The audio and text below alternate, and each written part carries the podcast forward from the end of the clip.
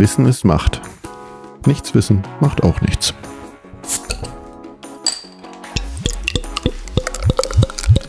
Herzlich willkommen zu einer neuen Folge von Macht FM. Hallo Aline. Hallo Rebecca. Wir sind jetzt mittlerweile beim dritten Grundwert angelangt, nämlich Gerechtigkeit. Wer schon mal zugehört hat bei uns, weiß vielleicht, wir hatten eine Folge über Freiheit und über Solidarität und hatten uns die Grundwerte der sozialen Demokratie vorgenommen. Und heute ist es die Gerechtigkeit. Ja, genau. Was ist es denn? Was stellen wir uns darunter vor? Jeder wahrscheinlich was anderes. Unter Gerechtigkeit? Ja, weil das ist ja sehr spontan, würde ich sagen, sehr subjektiv, aber grundsätzlich. Bücherfüllend. ja. Podcast-Folgen, Film, äh, Podcast-Folgen füllend. Oh, Zungenbrecher, wow. Ähm, grundsätzlich ist aber Gerechtigkeit begründet in der gleichen Würde eines jeden und lässt sich vielleicht im Groben umschreiben mit ähm, Verhaltensregeln und auch Verteilungsregeln, die moralisch begründet sind. Und da sind wir schon moralisch, ist immer ja so eine Moral, ist ja sehr subjektiv, die aber auch ak akzeptiert sind und die auch wirksam sind. Also mhm. diese drei Sachen, aber grundsätzlich geht es um Verhalten und Verteilungsregeln. Vor allem die Verteilung sprechen wir nachher noch um über genau, also Umverteilung. Wie Individuen miteinander leben, aber auch innerhalb der Gesellschaft miteinander umgehen, ne? Mhm. Genau. Also in der sozialen Demokratie ähm, da geht es ja auch darum, wie sind ideelle Güter verteilt. Also ganz viel geht es um Verteilung, wie sind materielle Güter verteilt. Wie einigt man sich da drauf und wann er eigentlich alle dran beteiligt? Also quasi Gerechtigkeit muss auch immer organisiert werden, indem man mitredet und dann auch entscheidet. Und dann ist das, glaube ich, relativ schnell klar, dass das auch immer irgendwie, äh, dass es quasi Gerechtigkeit oder gerechte Lösungen auf Zeit sind, weil es ja auch immer ein Kompromiss ist. Und dann geht es auch wahrscheinlich ganz viel um gefühlte Gerechtigkeit.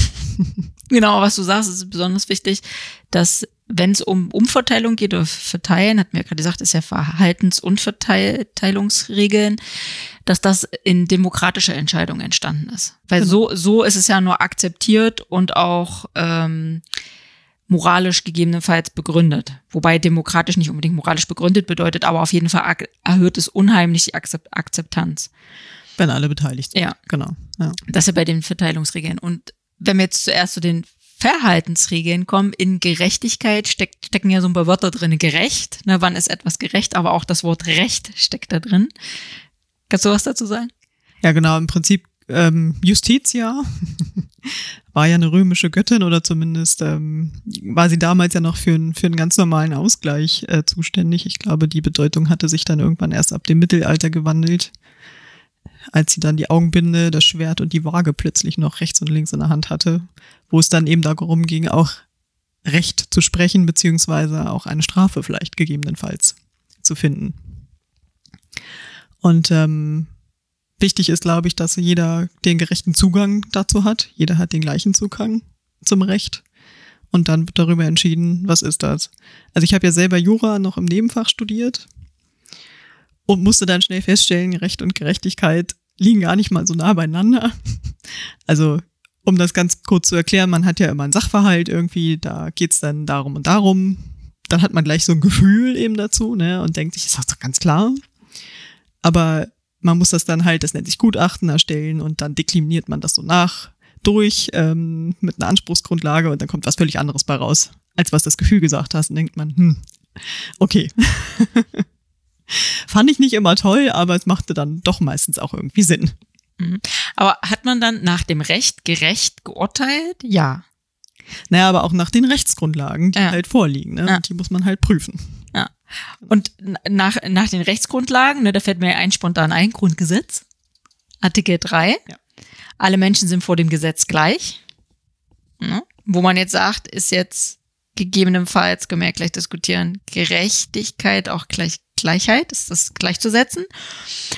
Und dann sind ja da auch weiterhin Männer und Frauen sind gleichberechtigt, also werden ja auch gleich behandelt, also gerecht behandelt, unterstelle ich jetzt einfach mal. Und da ist ja weiterhin, ne, niemand äh, darf wegen seines Geschlechts, Abstammung, Rasse, B, übrigens Rassenbegriff im Grundgesetz, uh, Sprache, Heimat und Herkunft seines Glaubens und so weiter und so fort äh, benachteiligt werden, also auch eine Gleichbehandlung. Und äh, somit ist das ja auch irgendwie Gerechtigkeit. Aber ist Gleichheit Gerechtigkeit? Oder ist, wenn ich jemanden gleich behandle, ist das gerecht? Ich glaube, das ist die Frage, die sich jede Gesellschaft stellt. ich finde das immer ganz schön. Ähm, es geht ja auch in meinen Seminaren, die ich ähm, zum Teil gebe, ja auch eben um den Grundwert Gerechtigkeit, neben den anderen beiden natürlich auch. Und da kommt immer ein Beispiel. Ich kannte das vorher übrigens nicht, aber es kommt immer. Und das finde ich total schön. Nämlich einer ist so groß und kann über eine Mauer gucken. Der zweite, der ist ein bisschen kleiner, der kann eigentlich nicht von alleine über die Mauer gucken, also kriegt er einen Hocker. Dann gibt's noch eine dritte Person, die ist noch ein bisschen kleiner, die kriegt dann halt noch einen größeren Hocker, um rüber gucken zu können.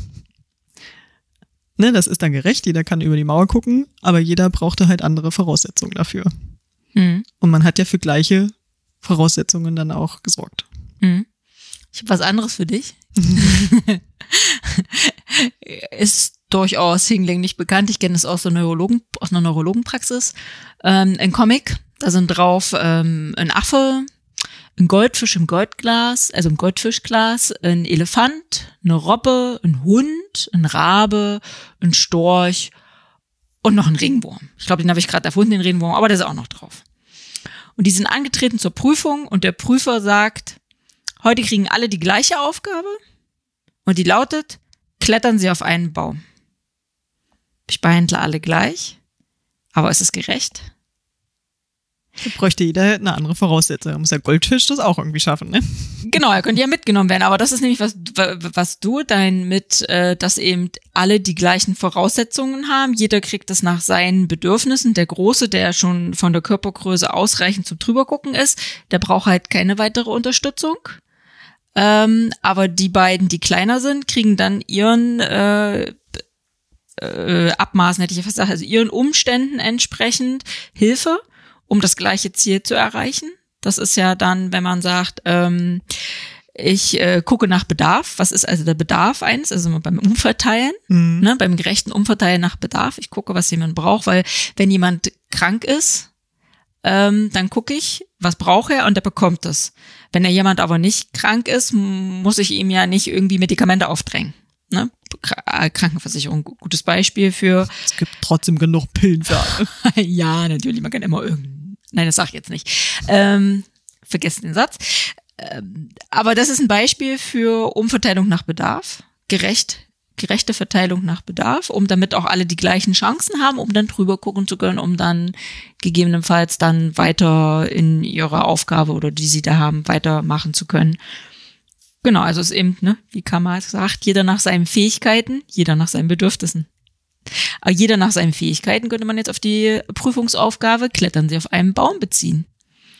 Weil welche Fähigkeit hat der Goldfisch, um auf einen Baum zu klettern? Ich glaube, am besten kann es noch der, der Affe. Unterstützung, genau. Genau, der andere braucht noch Unterstützung. Der Rabe kann fliegen. Hat die besten Voraussetzungen. ja, aber der ist ja nicht geklettert. Ist das dann nicht geschummelt? Stimmt, das die Aufgabe nicht, kommen sie oben an. Genau. Ist das dann auch noch entsprechend den Rechtsvorschriften, ne? Den Verhaltensregeln? Ich wollte gerade sagen, wer bestimmt eigentlich die Regeln? genau. Aber nochmal, wenn jeder nach seinen Fähigkeiten und Bedürfnissen, wenn äh, jeder das gibt, was er kann und jeder das bekommt, was er braucht. Das ist ja so Solidarität, ne? Da haben wir ja die Verbindung zwischen den drei Grundwerten Gerechtigkeit, Solidarität. Also ich guck nach Bedarf, was braucht er, dann kriegt er auch die Kiste oder die zwei oder den, den etwas größeren Hocker, von mir ist auch die Leiter, um da drüber gucken zu können. Also es ist ja schon eng verknüpft, die Gerechtigkeit mit der Solidarität. Ja. Ansonsten würden wir es ja vielleicht auch als ungerecht empfinden. Und ähm, sind wir quasi bei der nächsten Frage. Ich glaube, was ungerecht ist, kann, ähm, lässt sich vielleicht immer leichter feststellen, als was eigentlich gerecht ist. Ob vielleicht auch nur geführt, ne? Du hast es ja vorhin selbst gesagt, dein, Richtig. in deinem Jurastudium geführt war das ja äh, so und eigentlich ist was an, also nicht eigentlich ist was an, ganz anderes am Ende rausgekommen, ne? Ja, das stimmt, ja. Also es gibt halt so viele Bereiche, wo man, glaube ich, trotzdem relativ schnell erkennen kann oder herrscht ganz große Ungerechtigkeit. Und ähm, und unserem Podcast geht es ja auch immer um Frauenfeminismus. Aber wenn man sich da Dinge anguckt, wo Frauen ähm, einfach benachteiligt sind, dann gibt's da jede Menge. Also dass sie zum Beispiel schwerer von Armut betroffen sind oder nicht arbeiten gehen können oder auf jeden Fall weniger weltweit im Schnitt arbeiten gehen können. Hm. Und hm? aber das wäre ja dann, äh, wenn ich sage, ich verteile nach Leistung um.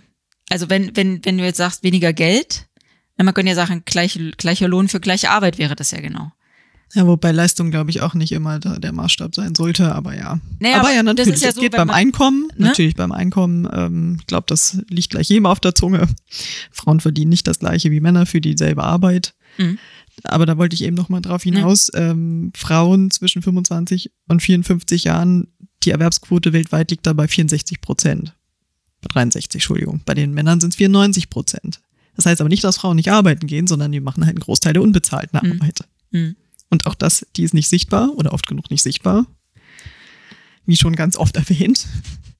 Ja, und diese nicht sichtbare Arbeit, die zählt dann übrigens nicht bei der Rente. Genau. Wo man dann ja bei gleicher Arbeit, äh, nicht gleicher Lohn für gleiche Arbeit. Genau. Weil du kriegst ja dann, wenn du mehr gearbeitet hast, kriegst du auch mehr Rente.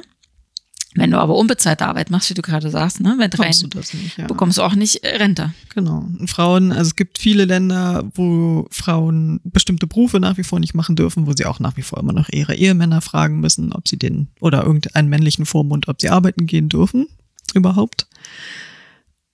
Und natürlich der inoffizielle Sektor. Und inoffizielle Arbeit bedeutet immer, man kann eben nicht in die Kranken-, Sozial- und Rentenversicherung einzahlen, was dann eben nach hinten die Arschkarte bedeutet. Mhm. Genau. Und genau diese Versicherungen, die du gerade sagst, sind ja diese gerechten Verteilungen nach Leistung, nach Bedarf und nach äh, Chancen. Ne? Also das, nee, das ist nicht Bildung wäre ja Chance, Gleichheit. Einfach, ne? Ich behandle alle gleich, ich gucke nach Bedarf und ich gucke nach Leistung. Also im Prinzip bedeutet das ja auch ähm, eben den Armutsbereich von Frauen, dass sie arm an Rechten sind, an Macht, an sozialer Sicherheit, aber sie sind auch Gewalt ausgesetzt. Ne? Sie sind ja auch arm an Gewaltfreiheit. Hat eine Soziologin äh, so formuliert, Christa Wichterich heißt die, wen es interessiert. Aber eben auch ärmer an Ressourcen oder auch Bildung und ähm, Beschäftigung, Gesundheit und so weiter und so fort. Mhm. Also haben wir, aber das ist jetzt weltweit. Das ist jetzt weltweit, genau. Da gab es eine Studie, die Equal Measures 2030 heißt. Und die hatte das so betitelt. Da gab es auch ähm, eine lange Liste ähm, nach Punkten und 90 Punkte hätte, glaube ich, exzellent bedeutet. Das hat aber kein Land geschafft, sondern nur knapp darunter. Und natürlich waren auf Platz 1, 2, 3, oh Wunder, Dänemark, Finnland und Schweden. Für Skandinaven, ne? Genau. aber weil du sagtest ja viel der Begriff gerade Bildung, weil in, in Deutschland haben wir ja schon gleiche Bildungschancen. Also grundsätzlich ist der Zugang zur Bildung für alle gleich. Natürlich hat, gibt es unterschiedliche Voraussetzungen, weil ähm, wenn ein Kind aus einem Elternhaus kommt, wo die Eltern zeitlich, intellektuell, wie auch immer, mit verschiedenen Ressourcen in der Lage sind, das Kind in der Schule zu unterstützen, hat es natürlich bessere Voraussetzungen, in der Bildung weiterzukommen, als ein Kind mit Eltern, die zum Beispiel zeitlich nicht äh, leisten können, das Kind zum Beispiel unterstützen. Wobei da ja dann ein, der Ansatz ist, ähm, Hausaufgabenbetreuung in der Schule oder auch eine Ganztagsschule. Das ist ja durchaus der Ansatz, um eben wieder auf Bildungschancen Gleichheit zu kommen, damit eben alle die gleichen Chancen haben, den Bildungsweg einzuschlagen, den sie auch möchten, unabhängig vom Background, den sie haben, ob nun Eltern oder äh, wen auch immer, den, den sie unterstützt. Übrigens ist auch da Deutschland, äh, es gibt den Social Justice Index von 2017, da gibt's auch Bildungsgerechtigkeit dabei. Das ist eine Statistik innerhalb der EU, da ist Deutschland auf Platz 11 von 28. Ja, das ist also es gibt verschiedene so Kategorien. Nee, genau. Am besten sind sie noch beim Thema Gesundheit, was ich auch sehr interessant finde, und bei Arbeitsmarktzugang. Aber insgesamt haben sie da Platz 7. Also da hm. geht's ne, um Armutsprävention, Bildungsgerechtigkeit, Arbeitsmarktzugang, Gesundheit, sozialer Zusammenhalt und Generationengerechtigkeit. Mhm. Aber wenn Deutschland dann ist ja die gerade ist ja so Mitte, ne? Also ich habe hier 2019 über alle Deutschen gesehen, hatten 33 Prozent FH oder Hochschul, Fachhochschulreife und Hochschulreife, 28 Prozent dann Haupt- und Volks- oder vergleichbaren Volksschulabschluss und ungefähr auch 23 Prozent Realschule gleichwertig, wobei da auch noch der ostdeutsche POS-Abschluss äh, auch noch reinzählt, weil es war ja wirklich über alle Deutsche nicht gerade die Abschluss machen. Ähm, das sind ja ein Drittel im Prinzip Hochschulniveau und äh, mehr als 50 Prozent, mehr als die Hälfte eben die beiden anderen Schulformen ja, ist jetzt nicht, könnte man jetzt sagen, liegt es an doch nicht ganz so Chancengleichheit für alle, Bildungschance? Also ich würde mal sagen, 60er, 70er Jahre begann ja so die Akademisierung der Gesellschaft. Ne? Viele konnten eben teilhaben, auch dank der SPD, sage ich jetzt einfach mal so. Wer weiß, ob wir beide studiert hätten ohne oder ein Abi gemacht, wahrscheinlich eher weniger. Oder wir hätten in DDR-Zeiten wahrscheinlich noch den theologischen Weg eingelegt. Den was? Den theologischen Weg habe ich jetzt gerade genannt, weil Wieso sonst wahrscheinlich keine, ähm, naja, der war noch am Rande der politischen Möglichkeiten sozusagen, als politischer Widerstand möglich, aber sonst ähm, so. die Möglichkeiten etwas beschränkt für so. Menschen, die nicht am System teilgenommen haben. Ach so, also unterstellt mir jetzt, ich hätte, wenn es noch DDR nicht am System, wäre systemkritisch gewesen. Oh, interessant. Echt? Genau, ich wollte nur sagen, ne, wir haben eine Akademisierung der Gesellschaft ähm, und trotzdem kämpfen wir auch mit Armut in diesem Land. Also die Armutsquote oder Armutsrisikoquote liegt so bei 15,8 Prozent. Wir reden davon, dass ähm, 13,4 Millionen Menschen in Deutschland auch ähm, von Armut bedroht sind oder schon arm sind, weil sie eben, ich sage jetzt mal die Summe 999 Euro im Monat haben. Das klingt jetzt erstmal viel, aber wenn man jetzt ans Grundeinkommen denkt, dann ist das ja da auch schon eine Grenze. Das betrifft besonders Arbeitslose, Alleinerziehende, Nicht-Deutsche, auch Kinder und bei Senioren äh, steigt das auch immer mehr. Wenn man sich dann diese Armut ähm, oder, oder armutsgefährdeten Menschen anguckt, so kann man ja sagen, dann hätten sich mal mehr anstrengen können. Oder was macht man denn für die, ne? Und dann muss man vielleicht auch sagen, hatten sie die gleichen Chancen? Eventuell schon. Aber ist denn Bildung überhaupt das Patentrezept? Weil viele Arme, ähm, also ein Dreiviertel der Arme auch ein hohes Bildungsniveau einfach hat. Das heißt, eigentlich ist das da nicht die Ursache. Mhm. Aber das hatten wir ja schon mal. Das würde ja auf Leistungsgesellschaft ja. hindeuten und das ist ja eigentlich nicht das, was man möchte, sondern da müssen wir jetzt eher gucken, wenn, wenn so viele an der Armutsgrenze leben und ist Armutsgrenze weniger als würdevolles Leben. Also wo man sagt, das ist, ja, weil ein Grundeinkommen wäre ja höher, wenn wir über Grundeinkommen sprechen. Übrigens unsere zweite Podcast-Folge stand eher 1200 Euro im Raum monatlich und du sagst es ja knapp unter 1000. Da muss man gucken, ist das eine gerechte Verteilung? Und ist das gerecht, dass alle Menschen nehmen am, nehmen am gesellschaftlichen Leben teil im Rahmen ihrer Fähigkeiten? Und werden denn so abgewatscht, weil das ist es? Genau, es geht ja auch bei Chancen, wir haben jetzt schon öfter das Wort bedient, ähm, das ist ja auch so eine Aufsteigerideologie irgendwo. Also du hast es in der Hand, ne? Streng dich an, dann hast du es auch in der Hand. Also wird im Prinzip das auf den Einzelnen abgewälzt, anstatt äh, eigentlich die Machtstrukturen anzugucken, die gesellschaftlichen Verhältnisse und vielleicht auch sogar die Steuer, das Steuersystem. Mhm. Und nicht nur äh, der Einzelne soll mal machen. Ja, aber wie gesagt, vielleicht habe ich gar nicht die Fähigkeiten, es alleine zu machen. Und auf der anderen Seite, vielleicht möchte ich es auch einfach gar nicht. Und bin ich dann ein schlechterer Mensch, weil ich das nicht möchte? Also da kommt man ja ein bisschen in die Region, wo man ja den Leuten unterstellt, wenn sie Grundeinkommen haben, würden sie nicht mehr arbeiten. Aber sich selbst ja. hinstellen und sagt, wieso, ich wollte doch weiter arbeiten. Ja, wir haben quasi auch eine Arbeitsideologie. Ja. Ne? Arbeit, Arbeit, Arbeit. Wobei, da fällt mir die 0% Arbeitslosenquote in der DDR ein. da hat ja, ja, praktisch. naja, die war ja auch nicht, war ja auch nicht echt, ne?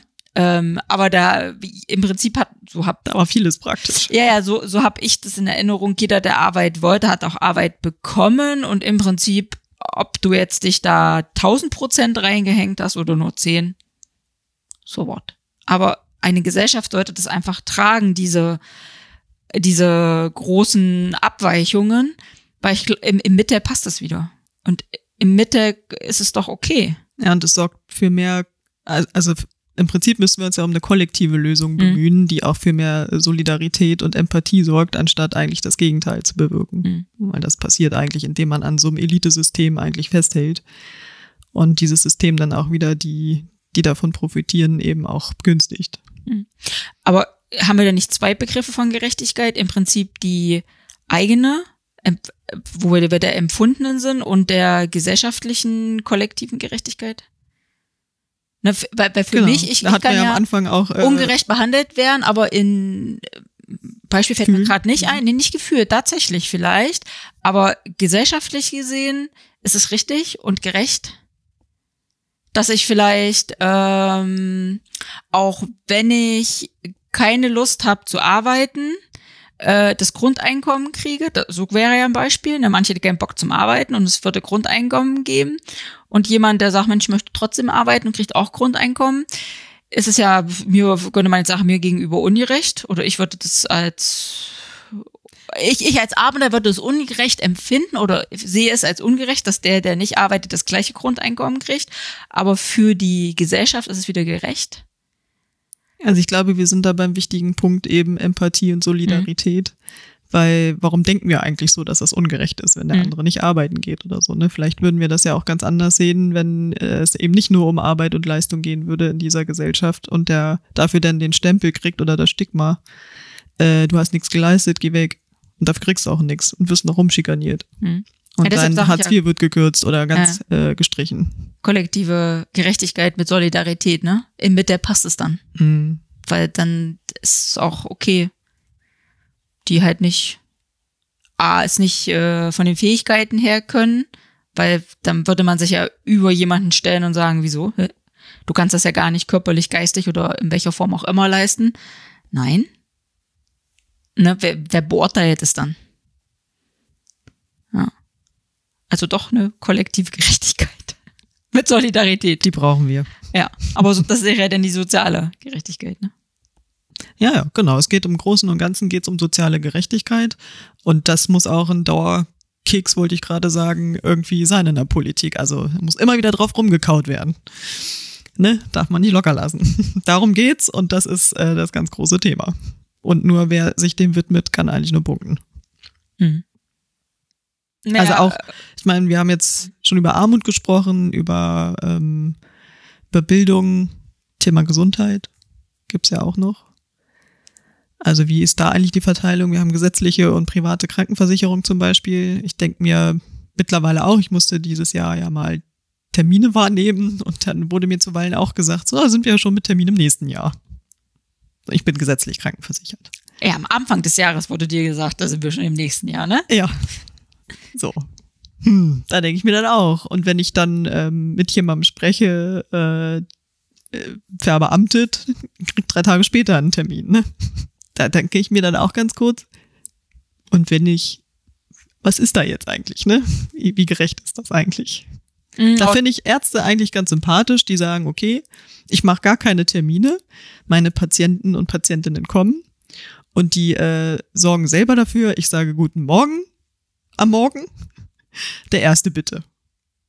Und jeder weiß genau, wann er dran ist. Und das ist quasi eigenverantwortlich organisiert unter den Patientinnen. Natürlich macht er auch mal eine Ausnahme, wenn er jetzt irgendwie 85 plus ist und irgendwie was mit einem Bein hat und nicht laufen kann, ist da, glaube ich, eine Bevorzugung auch echt in Ordnung. Aber ansonsten, ob da nun Privatpatient oder ähm, gesetzlich Versicherte sitzen, ist eigentlich egal.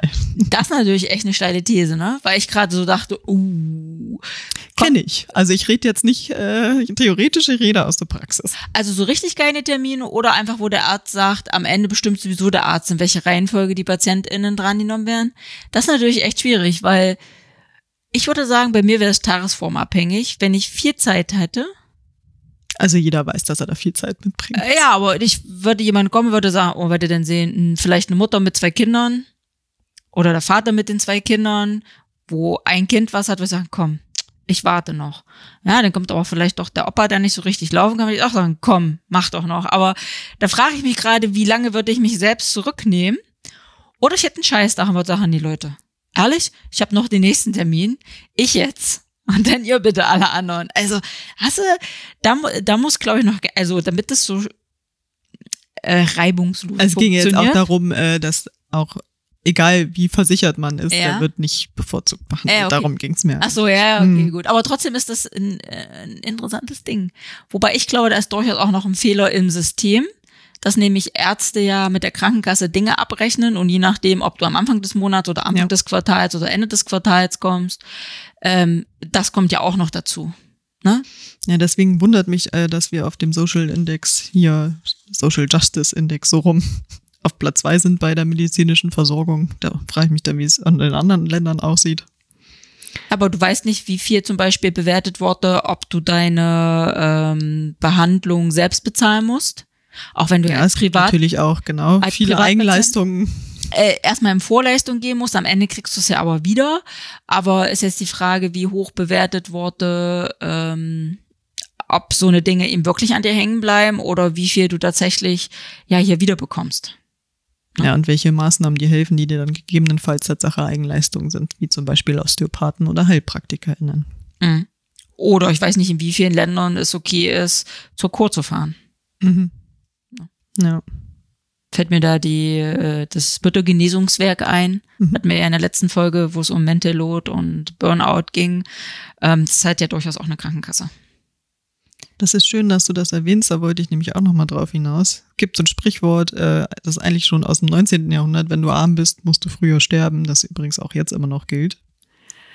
Und was haben wir jetzt? Äh, was macht uns eigentlich krank? Nämlich unsere letzte Folge mit Mental Load, Burnout, Arbeitstempo, ne, Multitasking, aber eben auch Kettenverträge vielleicht zum Beispiel, die Unsicherheit am Arbeitsplatz, ständiger Wechsel.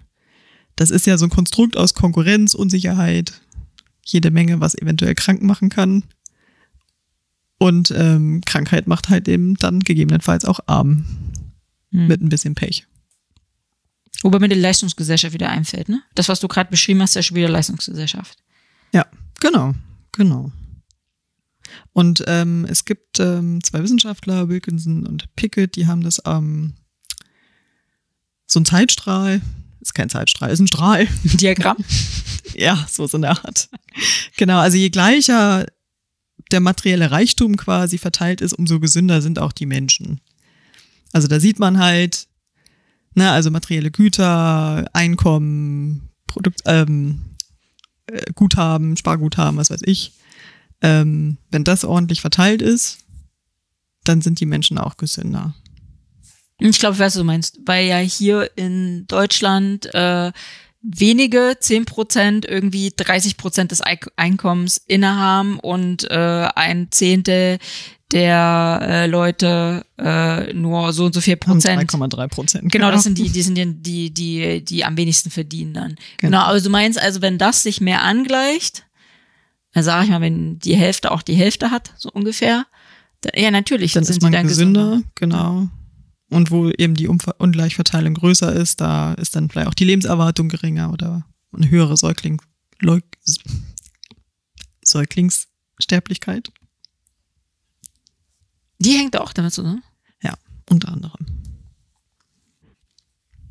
Naja, wenn natürlich die äh, Menschen und somit ja auch die Frauen, die die Kinder gebären, äh, physisch, psychisch, wie auch immer, belastet sind, dann ja, natürlich, ja, dann kommt es auch dazu, ja. Ja, also alle ein bisschen die Luft rauslassen aus der Leistung und ich würde sagen, chill mal. Wie mein Sohn sagt, Mutti, chill mal. Ja. Ja. Driftsatz vielleicht mit drei Worten genau getroffen. Kannst auf zwei reduzieren. Chill mal. Also Ma, ohne L, ne? Und bevor es jemand vermisst, ja, natürlich geht es auch um Wohnraum und Mieten, um das mal kurz äh, einzuflechten. Bei bevor, Gerechtigkeit? Nein. Ja, natürlich. Ich meine, höhere Mieten oder zu hohe Mieten ist ja eigentlich auch ein Thema, was Gerechtigkeit betrifft, oder? Die Mieten werden immer höher. Kein Mensch kann sich das mehr leisten. Oder müssen halt sehr viel von ihrem Einkommen darauf aufwenden. Und es gibt ja halt wirklich schwere Entmietungen weil ähm, das Investoren aufkaufen, das Mietshaus und dann äh, das modernisieren und dich dann rausmobben, damit sie das dann als Eigentumswohnung verscheuern können. Und somit haben wir ganz schön viel verspielt. Nämlich, dass Menschen noch einen Wohnraum haben und zwar auch einen gesunden Wohnraum, sag ich mal, eine gesunde Umgebung, vielleicht auch Nähe Zentrum oder musst du an die Peripherie, wo vielleicht ähm, große Straßen sind, ist es laut. Das auch wieder, ne? Mit Gesundheit hängt Hm. auch alles immer miteinander zusammen. Und die Okay. Einkommensungleichheiten natürlich äh, spiegeln die sich auch in den Wohnverhältnissen wieder. Mhm. Ja, da fällt, mir ein, gerechte Verteilung von Wohnraum. Wenn hier so ein neues Wohngebiet in der Stadt entsteht, äh, da wird ein, Kriter ein Kriterienkatalog aufgestellt, wer diese Wohnungen haben kann. Da muss man, glaube ich, ganz schön rudern, damit das als gerecht akzeptiert wird, weil es, ne, weil wir hatten ja vorhin gesagt, wenn es ein demokratischer Entscheidungsprozess ist und äh, das einbezogen wird, damit er auch akzeptiert wird, finde ich schon ein bisschen schwierig, ne? So, wo ich sage, okay, äh, wer hat sich die Dinge denn ausgedacht? Ist das tatsächlich noch gerecht? Hm. Ne, Ich kenne aber auch äh, Wohngebiete, da gab es auch durchaus so einen Kriterienkatalog und dann wird am Ende noch ausgelost. Ist das gerecht, wenn man es dem Zufall überlässt? Ja, Ja, oder wie nackig muss man sich machen, ne? Um halt eine Wohnung zu bekommen, wo du mit 400 Leuten anstehst. ja, Sprich, also Schufa und Einkommensnachweise und, und, und, und. Und du brauchst ja noch ein Zeugnis und musst da ordentlich vortanzen.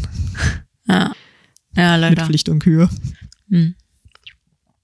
Aber ich wollte noch mal sagen, ähm, dass wer wenig Einkommen hat, für die Wohnung entsprechend ausgeben muss. Sie haben aber trotzdem eine, eigentlich eine viel kleinere Wohnfläche, die sie sich leisten können. In einer schlechteren Qualität gegebenenfalls und tragen aber eine ganz hohe Mietbelastung, weil sie von dem Einkommen sehr viel mehr aufwenden müssen, nämlich 47,8 Prozent. Wenn du die, fast die Hälfte ausgeben musst, was bleibt dann noch übrig? Es ist immer so, dass man ungefähr die Hälfte ausgibt. Ich dachte, es wäre eigentlich mehr für Wohnen quasi. Eigentlich weniger. Weniger? Also das ist viel. Die Hälfte Das ist viel. Okay. Ja, es gibt Länder, das ist günstiger. Dafür sind da die Lebensmittel teurer, ne? Also es hängt nicht immer zwingend zusammen. Es ist jetzt nicht im Land, wo man günstiger wohnen kann, dass die Lebensmittel teurer sind. Ähm, aber dafür ist das ja hier zum Beispiel sehr günstig. Da sollten wir übrigens auch nochmal drüber sprechen. über. Lebensmittel. Machen wir. Günstige, nicht nachhaltig. Ressourcenverschwendung. Fällt mir da gerade spontan ein, aber ich schweife ab. Das ist in Ordnung. Ja. Wir kündigen schon mal was nächstes an. Ja, ah ja, das muss ich aber sagen. Ich hatte von Greta Thunberg ein, ne, es war auf, in den sozialen Medien. Findet es selbst. Es gibt ja nicht so ein paar einschlägige Dinge, es war nicht TikTok. Jetzt sage ich doch auf Instagram aus, muss ein YouTube-Video gewesen sein. Greta Thunberg äh, spricht über Ressourcen, äh, Verschwendung quasi in Form von, dass wir unsere Wälder abholzen und für was wir das alles benutzen. Und da geht's auch nochmal um Tiere, wie wir sie halten und äh, was welche Ressourcen wir für die Tierhaltung, um uns von den Tieren zu ernähren, anstatt uns direkt von den Ressourcen, die wir für die Tiere verwenden, zu ernähren. Kann ich nur empfehlen. Einfach mal googeln, findet ihr. Und äh, weiß ich nicht, wie ich da drauf komme. Ah, da kommen ja genau, Solidarität. Klimagerechtigkeit, Generationengerechtigkeit, gibt so viele Genau. Gerechtigkeitsthemen. Genau, wo ich so dachte, also eigentlich hätte ich fast angefangen zu weinen, muss ich dir ehrlich sagen, weil es ging nochmal um die Tiere, dass nämlich zum Beispiel 99 Prozent der Tiere in Amerika in Massentierhaltung gehalten werden. Und ähm, ist, das, ist das ein gerechter Umgang mit den Tieren? Ist das der richtige Umgang mit den Tieren? Und aber eigentlich geht's Gibt da ja. Tierrechte, ne? Ja, d- Oder den Diskurs über Tierrechte. ja, okay, da möchte ich jetzt nicht abschweifen, aber ich wollte noch, aber das, was du nämlich sagst, Klimagerechtigkeit und Generationengerechtigkeit, das gibt es ja auch und das darf man nicht aus den Augen verlieren. Einmal sich, Das ist die Als- aktuelle Debatte und das wird sie auch bleiben. Ja. genau. Und da kann ich tatsächlich den Film empfehlen. Und vielleicht noch ein bisschen zum Umdenken anreden. Du grinst so vor dich hin, weil wir wieder abschweifen, ne? Nö, Pass, sollen sollen wir es aufschreiben? Nein, passt wieder nicht zum Skript. Nein, war ein Spaß. Wir haben kein Skript. Wir labern immer so. Deshalb kommen so Dinge. Okay. Aber zeigt, es gibt viele unterschiedliche Facetten von Gerechtigkeit. Und Klimagerechtigkeit und Generationsgerechtigkeit könnten wir uns auch in den Wahlprogrammen angucken. Jetzt im Superwahljahr zum Bundestagswahl. Was bedeutet das? Genau. Nehmen wir auf. Was ist für dich Gerechtigkeit? Was nimmst du mit? Oh, schwierig. Ich bin ja bei ähm, dem Gedanken der sozialen Gerechtigkeit schon eher in die Richtung Gleichbehandlung, wobei wir gesehen haben, Gleichbehandlung ist ja nicht immer äh, so das Optimum. Ich sage nur Prüfungsaufgabe, alle klettern auf den Baum. Aber schon in diesen dem, wenn die Gerechtigkeit in den Grund, Grundgedanken der Solidarität über, übergeht. Also durchaus Gerechtigkeit ist für mich zu gucken, welche Bedürfnisse hat der oder diejenige und nicht nach Leistung zu gucken. In diese Richtung. Und bei dir? Ich bleib mal bei den Rechten. Für mich ist gerecht, wenn wir jeder die gleichen Rechte hat. Und dafür haben wir die Menschenrechte oder auch das Grundgesetz in Deutschland. Und das finde ich wichtig. Das ist eine menschliche Errungenschaft, die es äh, beizubehalten gilt. Und vielleicht nochmal als Abschluss Freiheit, Solidarität und Gerechtigkeit, unsere Grundwerte. Ne, sie sind nicht losgelöst voneinander zu sehen, sondern sie bedingen einander und sind gleichwertig. Genau. Deshalb hört euch noch die zwei anderen Folgen an zur Solidarität und Freiheit. Und dann könnt ihr für euch auch selbst nochmal hinterfragen, was das für euch bedeutet. In diesem Sinne? In diesem Sinne, bis zum nächsten Mal. Ich sag's. Ich hab's schon oft gesagt. Das Dr. Macht-Team bedankt sich für dein Durchhaltevermögen. Möge die Macht mit dir sein. Oder mit mir.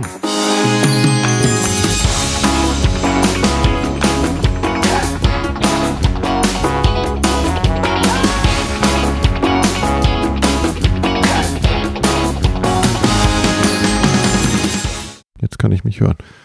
Oh, du nimmst mich schon auf. Bin ich laut genug? Ich glaube nicht.